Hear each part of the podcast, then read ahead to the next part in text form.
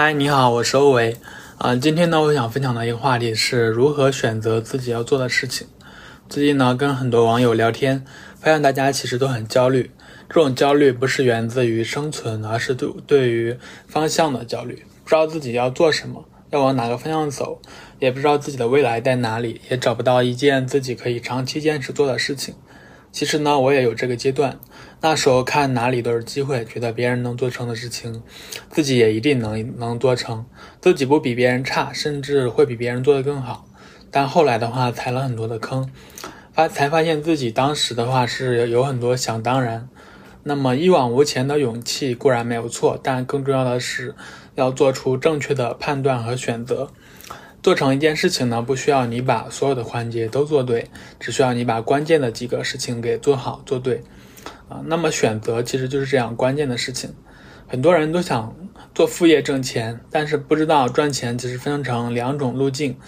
一种呢是你可以通过资产来获得收入，比如你有一栋楼，你可以收房租；你有存款，你可以通过投资来获取收入；你开发了一款 APP，你可以通过广告呀或者会员来变现；你有一个访问量不错的网站，你可以通过广告来变现。资产的话是可以不断增值的，持续增长，不需要你花费大大量的时间就可以为你带来收入。另外一种呢，则是劳动，比如说你通过上班获取每个月固定的薪资，通过出售自己的时间来获得固定的回报。比如说当一天的外卖员，做一天的办公室，本质上来说没有太大的不同，都是劳动，都是出售自己的时间，都是干一天才有一天的收入，只不过说一个是体力劳动，一个是脑力劳动。坐办公室看起来或许更加体面，但对于获取收入的本质来说，啊、与体力劳动并无差别。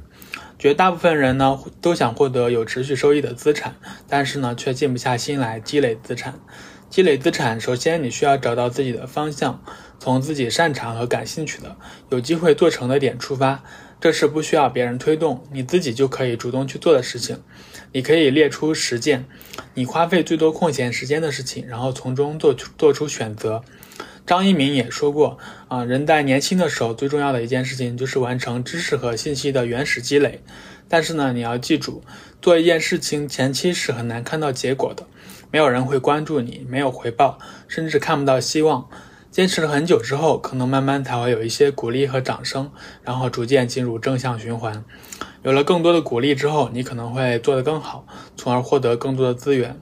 但最初的一段时光都是需要一个人摸着黑走过漫长的道路。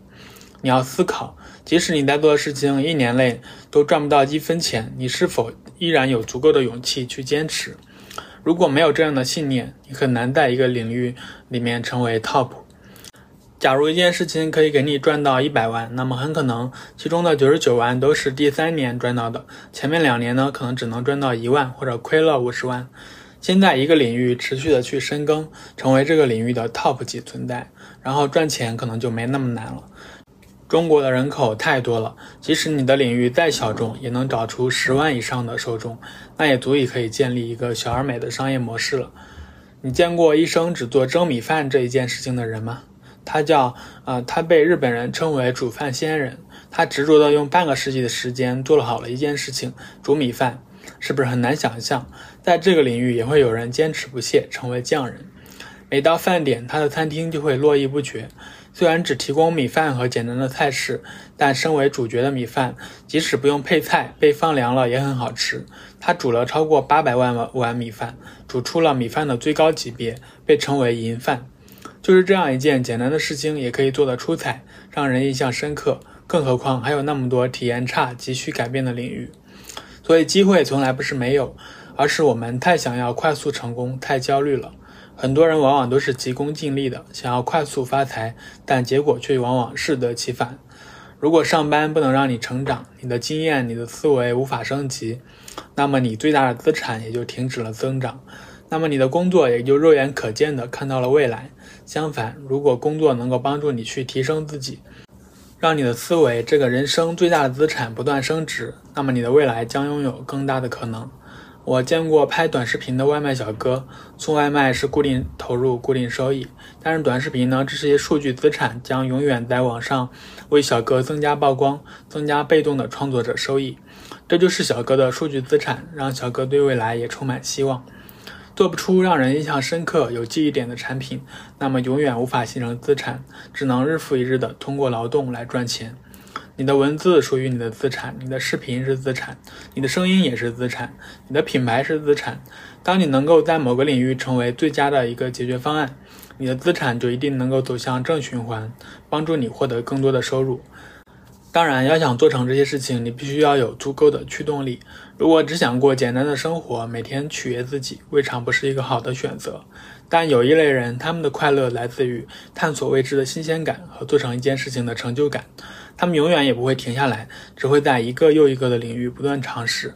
他们享受过程，也享受精神世界的充实感。我想我是这样的人。如果你也是的话，欢迎与我同行。